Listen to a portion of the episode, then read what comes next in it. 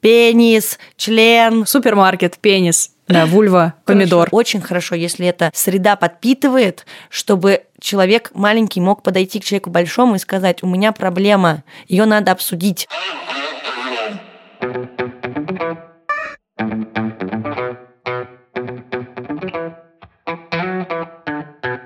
Привет, это подкаст «Раздвиньте ноги», и здесь снова я, меня зовут Оля Крумкач, я врач-акушер-гинеколог и ведущая этого подкаста.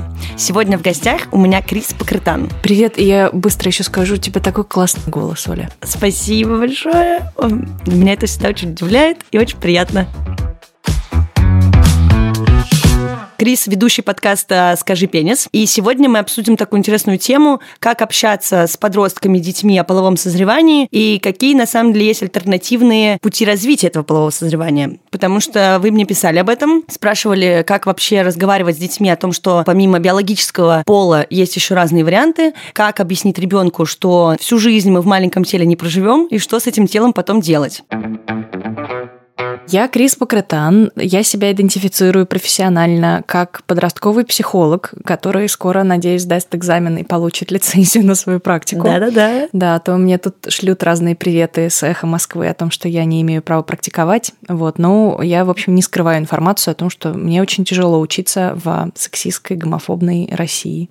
Поэтому я это долго делаю. А так я еще обучен институтом ЮНЕСКО, ну, такой совместной программой образовательной части ЮНЕСКО и и инноваций в образовании, я обучен заниматься комплексным сексуальным образованием. И, в общем, активно им и занимаюсь. И себя я скорее называю психологом, информированным в вопросах сексуальности и идентичности, поскольку понятие секс-образования, секс-педагогики в последнее время что-то очень много встречает непонимания и сразу осуждения. Мне хочется дать людям немножко больше пространства и времени, пока я представляюсь, чтобы вы не представляли себе сразу, как я учу детей заниматься заниматься сексом, почему-то многие именно так себе это видят, а сумели услышать, что я занимаюсь именно вопросами сексуальности, то есть тем, как мы живем в каких отношениях со своей телесностью, как мы понимаем свою идентичность, как мы строим какие-то отношения с внешним миром, как мы вообще относимся к себе в этом мире, к своей какой-то роли и к смыслу своему. Вот, то есть для меня это на самом деле огромная дорога длиною в жизнь, и очень хочется, чтобы этому уделялось ну, достаточно много внимания, чтобы люди не думали, а, например, о том, что раз если их дети имеют какие-то жизнесокращающие, например, заболевания, или если их дети находятся в паллиативном спектре, заботы медицинской и психологической. Или если дети имеют какие-то нейроотличия, инвалидности физическую и так далее, то как будто им образование это не нужно, потому что, кажется, родителям секса в их жизни может не случиться. Вот мне очень хочется, во-первых, убедить вас в том, что секс в их жизни может быть, и это скорее наша с вами задача эм, взрослых э, людей, которые рядом позаботятся о том, чтобы все люди имели право на любые удовольствия жизни, которые могут быть. А с другой стороны, секс – это не единственная составная часть сексуальности. Далеко да, вот не это единственная. Вот очень важно. Да, и когда я говорю о сексуальности, я говорю обо всем, что вообще может с нами происходить, что касается и психического нашего здоровья, эмоционального, и наших личностных каких-то отношений. Все это важно. Еще хочу отметить, конечно, что мы все привыкли к биологическому полу человека. Я скажу, что помимо этого еще разделяют на психический пол, социальный или гендер, и, конечно же, пол вот воспитания, о котором мы тоже поговорим, который строится, наверное, извне, в семье, в обществе, в котором мы развиваемся, растем. На самом деле, помимо этого, и различают и генетический, и хромосомный пол, и гонадный, и гормональный, и внутренний генитальный. Это как бы отщепенец от э, гонадного, потому что есть интерсекс персонаж персоны, и очень много всего разного, потому что бывают какие-то органы развиты по-другому. Есть наружный пол, опять-таки, это фенотипический, морфологический. Есть еще пол, это вот, э, ну, нам в университете еще рассказывали, это относится к субсидальному полу, это определение по костям. И есть, конечно, еще сенсуальный пол, это по отдельным фенотипическим особенностям, уже разделенным на, например, вторичные половые признаки, то есть там по типу волосинения, еще почему-то. Вот. Ну, мы, наверное, хотели как раз затронуть и затронем обязательно по поводу поводу сексуальной идентичности гендерной, потому что мы все принимаем какие-то базовые штуки про генетику и биологию, а вот дальше уже идти очень тяжело.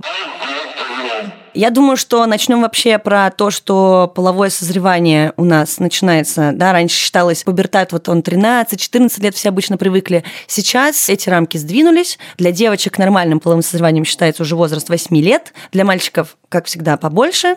Вот, но я сейчас, да, говорю таким простым, понятным нам, привычным языком и делю всех на мальчиков и девочек. Мы об этом позже еще, конечно же, поговорим. Я сейчас хотела рассказать просто анатомически, биологически и, скорее, физиологически. Но мы вернемся и поподробнее уже по всем новым правилам э, обсудим, как это бывает на самом деле. Так вот, большой вопрос, потому что я работала в детской гинекологии, общалась с докторами, педиатрами, которые занимаются, в частности, допустим, урологией, андрологией, а у детей это тоже есть. И много видела видела разных ситуаций, в которых не только сами дети, но и родители не очень понимают, как вообще работать с этим неприятным возрастом, а подростковый возраст, он коварный и непонятный не только для родителей, а для самого ребенка. И мы перетерпеваем, помимо вот этих всех особенностей и изменений в организме, еще и психологические штуки, и учимся общаться. И вообще, в целом, я вот вспоминаю себя в это время, было достаточно странно. На днях как раз в Инстаграме встретилась со своей одноклассницей из первой школы. Мы вспомнили пару там неприятных и пару смешных историй. Где-то вот класс 7-8 как раз лет 13, нам было 12. Сделали вывод, что половину уже не помним, осадок остался. Все равно как будто бы есть такая вот история, что ты готов немножко слить все эти события и сделать скидку, что мы были подростками. Кто-то даже был ребенком, потому что там же были ребята, которые были младше. И, наверное, это простительно, потому что некоторые поступки, правда, не объяснить себе в взрослом возрасте, потому что ты даже не помнишь механизм, чего ты делал, потому что, мне кажется, у меня эта голова точно кругом шла. Я не знаю, может быть, Крис, ты хочешь что-то рассказать? Про свою печальную подростковость. Я был один, очень изолирован и очень высокомерен. Я ни с кем не общался, читал книги. К какому-то возрасту я прочитал всего Диккенса, и мне показалось, что мир вообще бессмысленное место, где только боль и холодные дома кругом. Вот. И вот это одиночество мое, оно меня на самом деле совершенно не тяготило, сейчас я это понимаю, но количество социального какого-то давления объем его и ожидания от меня, что я буду взаимодействовать. Моя мама очень тревожилась, что я не хожу на всякие дискотеки и не, не социализируюсь с другими ребятами. Вот при этом я переживала кучу влюбленности, я писал письма. У меня были классные, причем истории сразу двум однажды персонам. Я не мог решиться, в кого из этих персон я влюблен. И тогда мне еще не рассказывали, что абсолютно естественно влюбляться в любое количество людей, угу. в любое в любое время, времени. когда хочешь. Конечно. Но тогда я помню, что рассказывать об этом кому-то, как-то обсуждать было ну, очень боязно и страшно. И с другой стороны, я отчетливо помню все физиологические свои моменты, которые меня очень фрустрировали. Я помню, как менструация началась, и я не был готов, и был в ужасе. И все это было на физкультуре в школе, в раздевалке. Это, мне Ох, кажется, еще и эпик. Таком, да. Абсолютно. Да, поэтому подростковость – это тяжело. Мне кажется, отчасти поэтому сейчас я работаю подростковым психологом и специализируюсь как раз на вопросах сексуальности и идентичности, для того, чтобы кому-то, я лещу себе надеждой, было чуть-чуть легче это время пройти. Я уверена, что это помогает, потому что в наше время, да, такого я даже представить не могу. Я помню, что нас водили к гинекологу и к какому-то а психологу в школе, где мне было 12, мне кажется. Меня спросили, ну что, беременности уже были? Аборт уже делала, я такая, чувак, у меня даже месячных еще нет. Поэтому сейчас, конечно, такие вообще люди, как ты, и вот эти новые специальности, ну, имею в виду новые в смысле, что они сейчас прям практикуются нормально, это очень здорово. Потому что, нет, у меня не было такого, что я не была готова, я была готова к менструации, я, наоборот, э, радовалась, что она мне, ну, как пришла чуть позже, чем у моих там подружек. Я наблюдала эти кровавые истории после тренировок с отстирыванием своего белья, потому что мы тренировались, и все протекали. Я думала, Господь, хорошо, что пока меня эта тема не затронула. Потом мы мои родители очень радовались, что это произошло. Я, в принципе, не очень радовалась, но потом привыкла. Но ладно, я вообще не пример, как мои истории здесь никак не актуальны, потому что у меня было все, мне кажется, плюс-минус классно, потому что со мной разговаривали и все это рассказывали. Я зато знаю, как это происходит в массах. Я повторяю, да, что возраст вообще, когда дети вступают в половое развитие, 8-9 лет, и от этого, наверное, стоит отталкиваться. И не нужно бояться ребенку рассказывать, что его ждет впереди, потому что, я напомню, очень многие люди делятся своими историями о том, что у них начались менструации, или ночные полюции, или еще какая-нибудь штука, или эти эрекции, или непонятно что. Плюс мы все знаем, что дети в садиках, и даже в школах, и в детских лагерях не просто показывают друг другу свои гениталии, они хвастаются, обсуждают, трогают, смотрят и вообще чуть ли не целуют друг друга везде. Поэтому они знают больше нас. И когда родители 14-летних детей говорят, вы что, мой ребенок ничего не знает про секс, я говорю, боже, помилуй. У нас есть интернет, у нас есть друзья, они, возможно, знают больше матных слов, чем вы, и просто отпустите, примите это, и скорее тут нужно сделать, наверное, усилия над, ну, родителям над собой, чтобы поговорить с своим ребенком, потому что половина проблем сразу же сотрутся, если будет налажен контакт между родителем или ответственным взрослым и ребенком. Потому что я встречала детей, которые не знали, что под мышками будут расти волосы. И это вызывало травму и шок, потому что вроде у папы и у мамы волосы есть, но никто же не сказал, что это нормально. То есть, может быть, это только у них есть. И такие дети есть. И это тоже вообще вполне себе нормальная ситуация. Просто у нас большинство к этому относится, что это какие-то странные люди, и с нами такого не случится. случится. И если не знать, что будет менструация, а знать, например, от каких-то друзей, я, честно бы, легла, и вот как реально, как старые добрые делали, ложились в яму и ждали смерти, я это была бы я. Поэтому важно разговаривать, помимо месячных и всех этих ночных мальчишечек, грубо говоря, историй с полюциями, можно также ребенку рассказать о том, что да, взрослая жизнь сложная, мы потеем, у нас растут волосы, будет, возможно, болеть грудь, потому что молочные железы, они набухают и растут, если туда идет, грубо говоря, по женскому типу. У мальчиков и или вообще у персон, у кого есть мужские гениталии, также могут накрубать в подростковом периоде, в пубертате молочные железы, потому что они там есть. Об этом многие забывают. И также есть большая проблема, что дети сталкиваются с ситуацией, когда им стыдно, потому что, во-первых, это набухание видно, во-вторых, оно болит, и что с этим делать никто не знает, обычно это скрывает.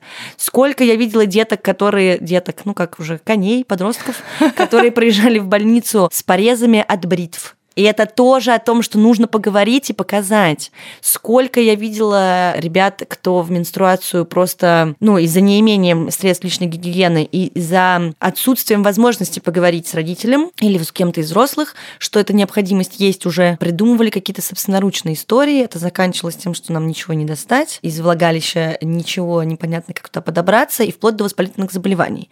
Про анатомию тоже лучше поговорить, если нет возможности поговорить самостоятельно. Ну вот у вас своя своя травма или ступор, или что-то случилось.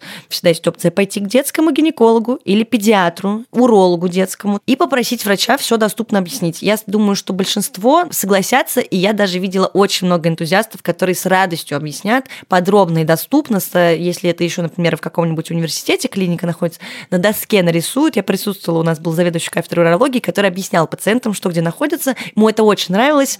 Да, мы сидели, между прочим, с этими же детьми рядом, такие, так, ага, вот это вот сюда. Так, ну, он очень подробно подробно просто рассказывал. Нам, в принципе, все это нравилось. Вот. И есть еще психологи. Я напомню, что всегда есть и терапия, и психология, и даже есть сексологи-психиатры. Но, да, как минимум нужно начать себя, попробовать хотя бы, потому что многие боятся даже попробовать поговорить с ребенком.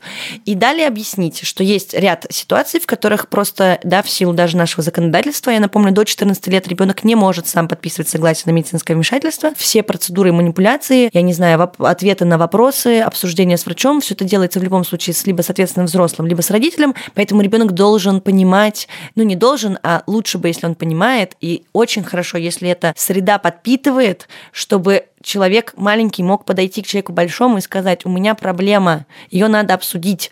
Вот э, мы сейчас все взрослые, да, кто слушает этот подкаст, подумали про себя, что мы сейчас учимся разговаривать друг с другом, а можно попробовать пойти вот так вот с преподвыпертом и начать это делать раньше. Возможно, кому-то будет от этого легче, не придется потом тратить время на такое количество часов с врачами. А сейчас я передаю, в общем-то, бразды правления Крису. Я просто сказала классический вариант, понятный и привычный, а мне хотелось бы и самой тоже, хоть, да, я считаю, что я не настолько, конечно же, компетентна, услышать, какие есть еще пути развития у человека, какие есть социальные конструкты и как с этим работать, если, наверное, большинству все еще пока что в современном мире не очень понятно, как э, работать, если мы отходим от какой-то принятой, условно, нормы развития, самовосприятия и всего остального. Я могу рассказать про, наверное, взаимосвязь биологического нашего развития и вот тех социальных конструктов, которые ты упоминаешь, для меня это как раз укладывается в картину взаимодействия, ну, такого очень феноменологического. Сейчас объясню, что я здесь имею в виду с, с каждым, каждой, каждыми подростком, которые ко мне приходят в практику. Феноменология здесь для меня, ну, как некая идеология непредполагания за человека, ни в коем случае, о человеке, ничего потому что нет никаких способов, и они не нужны совершенно, как-то определять и категоризировать людей по тому, как они выглядят, по тому, к какой идентичности они себя относят. Мне здесь важно абсолютно точно полагаться на исключительно опыт собственной телесности, собственной эмоциональной, психической жизни каждого человека. И поэтому, когда я вот так оглядываюсь, наверное, на свой опыт, я понимаю, что в моей практике совершенно точно большинство ребят рассказывали об опыте, который не укладывается в исключительно бинарную схему мужского и женского. Притом ребята могли себя не, не обозначать, например, как интерсекс-персоны. Здесь, наверное, важно да, сказать, что такое интерсекс, или ты уже, наверное, сто Нет, раз можно еще раз проговорить. Да? Конечно, расскажи. У нас были выпуски про интерсекс-персон, и мы, в принципе, это делали с интерсекс-сообществом, потому что Отлично. никто вообще не представляет. И мне угу. хотелось рассказать, мы с ребятами встретились, обсудили. Тоже сразу предлагаю, если вам интересно узнать больше о интерсекс-персонах в России, о сообществе, есть организации Интерсекс Раша, например. Да, у нас есть ссылки как раз в выпусках про интерсекс э, людей. Прекрасно. Очень вас к этому обращаю. И есть моя чудесная подруга Ева Лилит Цветкова, эндокринологиня, угу. невероятно трансинформированная, корректная и во всех смыслах квирно-френдли. Я тоже обращаю к ее многочисленным статьям, где она разбирается с различными особенностями опыта интерсекс-персон. Вот. Что мне важно сказать, это что если мы рассматриваем пол как спектр, а мы рассматриваем и биологический пол как спектр, и гендер, и гендерные идентичности, все, в общем, спектрально, то на этом биологическом спектре мы видим ну, такое главное разделение – это эндосекс, части этого спектра, где более или менее, и то здесь надо много оговорок делать, совпадает репрезентация именно морфологическая, то есть гениталий, половых признаков, которые уже видны при рождении, с тем, что условно именуется мужским, сейчас кавычки обильные, и женским путем развития. Но мы при этом понимаем, что пол биологически определяется далеко не только морфологией, далеко не только гениталиями, там есть всякие другие уровни, гонадные, гаметные, да, генетические, и все и по очереди. другие.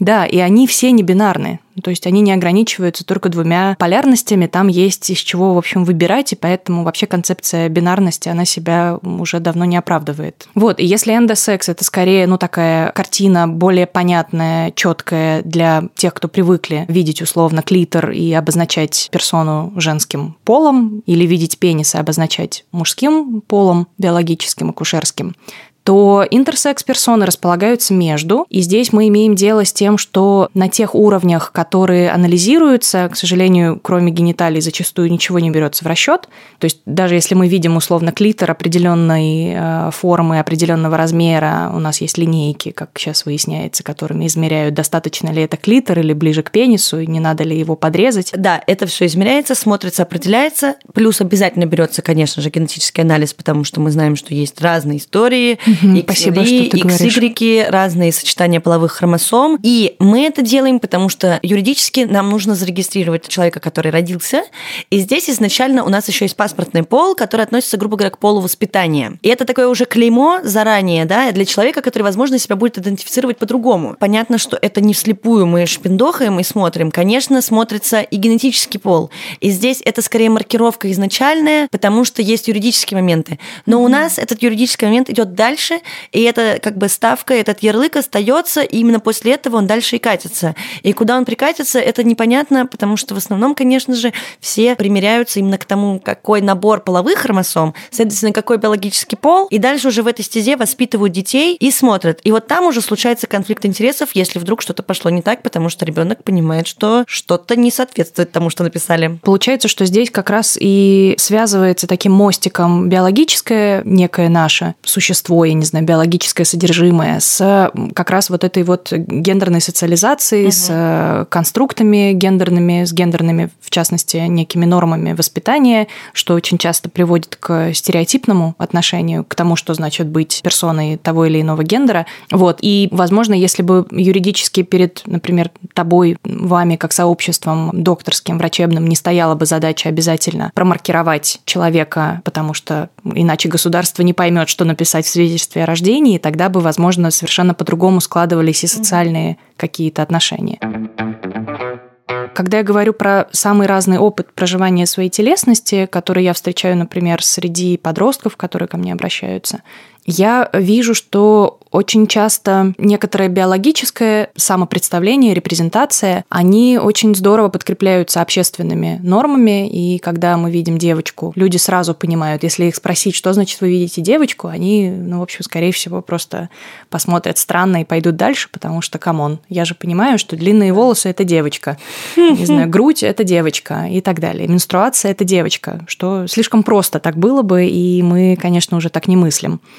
И когда биология так сильно воздействует, а при этом человек может себя совершенно не ощущать девочкой, условно, человек может себя вообще не ощущать внутри вот этой вот бинарной системы маскулинного, феминного, девочкового, мальчукового, и хотеть вырваться из этой системы. И вот здесь возникает самый главный конфликт, с которым часто ко мне приходят ребята – когда они, например, спрашивают, а я теперь обязана стать лесбиянкой, если я хочу подстричь волосы, сделать везде татуировки, и если я хочу ходить в огромных свитерах всю свою жизнь, чтобы не было видно ни груди, ничего. Ответ нет. Да, Оля сейчас сидит я в прекрасном огромном в свитере. Да, и вот сам тот факт, что человек считает себя вынужденным, вынужденной, вынужденными изменить свою идентичность, на любом уровне, гендерном, сексуальном, романтическом, потому что тогда общество как будто не обидится, и общество подумает, ну ладно, ты так выглядишь, зато ты лесбиянка, у нас все сошлось. Хотя бы, да, это... Ой, нет, да, ну так, к сожалению, ведь работает. Причем же мы здесь говорим уже, да, углубленно в то, какие бывают варианты, что можно себя по-другому идентифицировать, но это же элементарно идет, то есть, вот, например, да, я себе воспринимаю как феминность, как ко мне обращаться по местоимению она, я про себя также говорю в женском роде, то есть у меня, грубо говоря, я вот не никуда не ушла от, этого привычного пути, но да даже когда ты себя так воспринимаешь, и выглядишь ты, и тебя воспринимают другие люди как что-то, да, от феминитива, тебе тоже диктуют, как ты должен выглядеть, и говорят, будь нежнее, как девочка, и, я не знаю, там, заботливее, вот мне вечно говорят некоторые мои родственники, внимательнее, что-то там еще, и я думаю, come on, есть характер, есть то, что мне нравится, есть моя жизнь, и я не хочу больше нравиться людям только за счет того, что мне придется перелопатить лопатить себя, мне будет плохо, некомфортно, и это настолько мизерно, что я даже не представляю, что когда ты в принципе по-другому себя определяешь, тебе еще больше накладывают. Я, конечно, еще тот, здравствуйте, всем большой привет, мы сделаем дисклеймер про то, что я очень интересуюсь новой этикой и стараюсь, но мне тяжело, потому что мой мозг, он очень прямой, прагматичный, и я, в принципе, сама такая, сама простота и прямота, но я понимаю, что это важно, и когда я узнала о том, что вообще такое есть, и как развивается человек человечества, и мы начинаем открывать эти давно известные факты, просто больше о них говорить, потому что меня воспитывали по-другому, и, честно говоря, и учили так, что это все, даже, да, интерсекс люди и вариации и все остальное. В университете э, обговаривалось буквально с двумя-тремя преподавателями, и то это были такие внеурочные часы моего личного интереса, и уже, наверное, на этапах, когда я поняла, что я хочу быть гинекологом, только для меня-то, когда я узнала про интерсекс вариации, не было это чем-то плохим, и что я должна как-то к этим людям по-другому относиться относиться, ну, то есть есть и есть, главное понять. Мне очень важно, чтобы мы это обсудили, потому что я сама не до конца понимаю, скажем так, не теорию, а практику, потому что мне тяжело просто переключиться вот так за раз. Это уже несколько лет длится, но я как бы на этом пути устойчиво стою. И я вот думаю, что многие знают факты, но на самом деле не знают, как это происходит. И вот ты сейчас так подробно рассказываешь, супер классно, и спасибо большое, потому что даже я сижу, ребят, честно слушаю, э, и такая, так, так, так, собираем пазл потихонечку. Все, да, продолжай, пожалуйста пожалуйста. Не-не-не, очень здорово, что ты со мной вместе это делаешь, потому что я, на самом деле, я очень уязвимо сейчас себя чувствую, очень переживаю как раз о той самой корректности, о том, чтобы говорить, не будучи, например, интерсекс-персоной, достаточно корректно, достаточно бережно и охватывая тот опыт, с которым люди сами живут, и я совершенно спокойно отнесусь к тому, что кто-то меня послушает и подумает, ё это вообще не про меня, что там этот Крис несет. Потому что я могу судить только в рамках своей какой-то подготовленности, своей практики. В моем опыте обучения, например, психологической работе, в основном в моем институте, в Московском институте психоанализа, совершенно ну, отрицается идея небинарности, совершенно отрицается идея трансгендерности. Все это относится к патологии, к клиническим нарушениям, все это рассматривается в рамках каких-то очень устаревших вариантов МКБ и ДСМ. Ну и меня это ну, сильно триггерит. Поэтому, конечно, все знания собираю по крупицам, но при этом я понимаю, что моя задача не столько, наверное, глубоко разбираться в, ну, в каких-то анатомических особенностях людей, которые ко мне приходят, сколько очень бережно и трепетно принимать в наше вот это терапевтическое пространство между мной и клиентом, клиенткой, собеседником, собеседницей, принимать всю ту разноречивую, болезненную, страшную информацию, с которой ребята могут приходить. И вот ты, например, пока рассказывала про менструацию, я вспомнил, какое количество у меня в практике ребят с, например, гендерной дисфорией, при которой человек может не отождествлять себя со своей телесностью и чувствовать, что эта телесность враждебна, что единственное, что можно делать, это ее подавлять или ранить. Да, просто гендерная дисфория, чтобы было понятно, да, когда человек не сопоставляет себя с тем, насколько он выглядит, то есть с его фенотипом. Мне на самом деле до сих пор трудно, наверное, давать определение дисфории, потому что она для меня и про какой-то набор идиосинкразий, ну то есть когда мы просто что-то очень индивидуально воспринимаем как некомфортное, например, некоторым угу. людям некомфортно называть свои гениталии теми словами, которые, ну, некоторым научным, нейтральным образом нам предоставлены. Например, там пенис, мошонка и так далее, для некоторых людей угу. могут быть дисфоричными то есть вызывать некоторые неприятные ощущения. И для меня это, например, совершенно новая информация. Раньше я какое-то время назад очень яростно доказывал, что обязательно нужно пользоваться этими словами, иначе как мы поборем стыд. И часть меня до сих пор считает, что здорово, если мы будем предлагать, по крайней мере, среди прочего, некоторые медицинские названия как э, ну, наиболее нейтральную лексику. Минимум просто как терминология. Я как да. раз на днях на чистых прудах видела группу подростков, их было, по-моему, четыре человека, и они очень громко кричали «пенис», «член». И я думаю, все ну, варианты. Нормально. В принципе, мы все этим занимались, наверное. Мне кажется, это отлично, что они кричали. Но до тех пор, пока, мне кажется, не станет это все настолько простым и гласным из серии. Супермаркет, пенис, да, вульва, Всё помидор. Хорошо. Да, я думаю, мы приблизимся к какому-то славному обществу. Но здесь мне просто важно, почему я этот пример привожу, потому что очень часто мы даже не представляем, что для человека, испытывающего трудности в принятии своей телесности, что для человека с подобными переживаниями, например, значит начать менструировать когда человек совершенно не представляет себе свое тело, которым хотелось бы обладать, тело, которое, ну, кажется, и должно быть моим. Просто так случилось, что а, я не отождествляю себя с тем телом, которое вижу физически. И в этом теле представленном нет идеи о менструировании. В этом теле совершенно другие происходят процессы. В этом теле я к чему-то готов, готова, готовы, а здесь бац, и происходят процессы, которые абсолютно выбиваются из моей системы.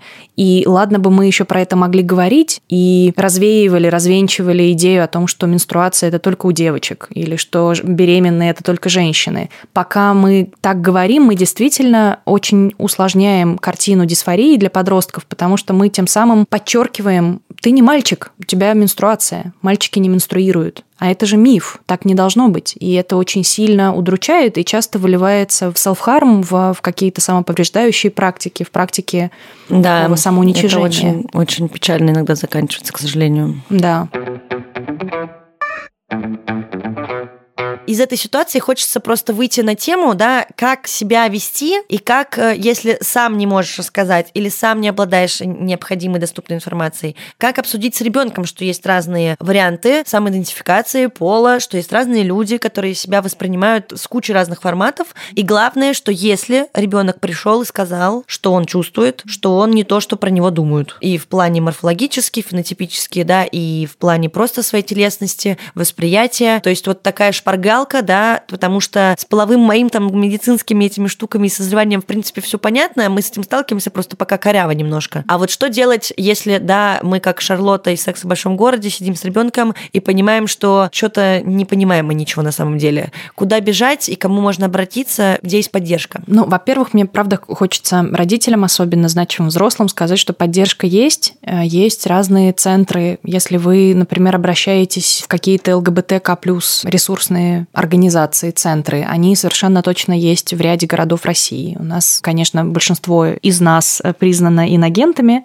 и я, когда говорю «из нас», то я здесь присоединяюсь, хоть я не представляю никакую организацию, но я сотрудничаю со многими квир-поддерживающими организациями. Почти все они уже признаны инагентами, но это, надеюсь, никак вас не остановит, напротив, может быть, даже раззадорит, и вы захотите еще больше их поддержать. Есть ЛГБТ-сеть, есть Московский центр ресурс, есть э, центр Т, в котором котором на самом деле работаю я как раз. И в этом центре мы более узкоспециально работаем с темой трансгендерности, небинарности, гендерфлюидности, то есть скорее по спектрам гендерной идентичности, с гендерным поиском. Можно быть в поиске, и это тоже хорошо и естественно. Абсолютно. Там везде на сайтах э, всех этих организаций, если, кстати, в Питере, то прекрасная организация «Это действие», которая тоже очень давно помогает трансперсонам. Есть контакты дружественных психологов, психологинь. Я здесь рекомендую, и это, наверное, может э, несколько огорчить э, некоторых из моих коллег, которые скорее в области психиатрии работают, но я рекомендую, если вы ну, сомневаетесь между разными профилями специалистов, попробуйте сначала к психологам, психологиням прийти, потому что, к сожалению, в моей практике есть и прекрасные психиатры, психиатрини, но ко мне приходят часто и подростки после, там, не знаю, посещения психиатра с фразой «если вы мне не поможете, то я, наверное, что-нибудь с собой сделаю, потому что мои все психиатры предыдущие сказали, что со мной что-то не так, это патология, и меня только в больницу на подольше. Такое тоже есть. И мне очень хочется максимально этого избежать. И я понимаю, что у психологов и психологинь, по крайней мере, нет очень часто задачи, и зачастую нет и компетенции у меня, по крайней мере, точно диагностировать что-либо. Но есть при этом большое количество инструментов принятия и поддержки. И мне как раз кажется, это единственное, что нужно. Не искать каких-то проблем, не, не пытаться поставить диагноз, не пытаться... Что-то исправить. Идеализировать, исправить. Конечно, это нечего здесь исправлять. Это общество угу. наше дурацкое, к сожалению сожалению, нужно исправлять. Вот. А если мы принимаем, поддерживаем и говорим о том, как классно, что человек себя так чутко изучает, что человек задается вопросами, как ему, ей, им себя ощущается, какие отношения они хотят построить с собой и другими. Вот все это, мне кажется, и родителям здорово бы понимать, что самая лучшая реакция на камин ребенка, подростка, самая классная реакция – это улыбнуться и попробовать понять, и попробовать узнать, как это, попробовать понять, как можно поддержать в этот момент и как можно быть ближе.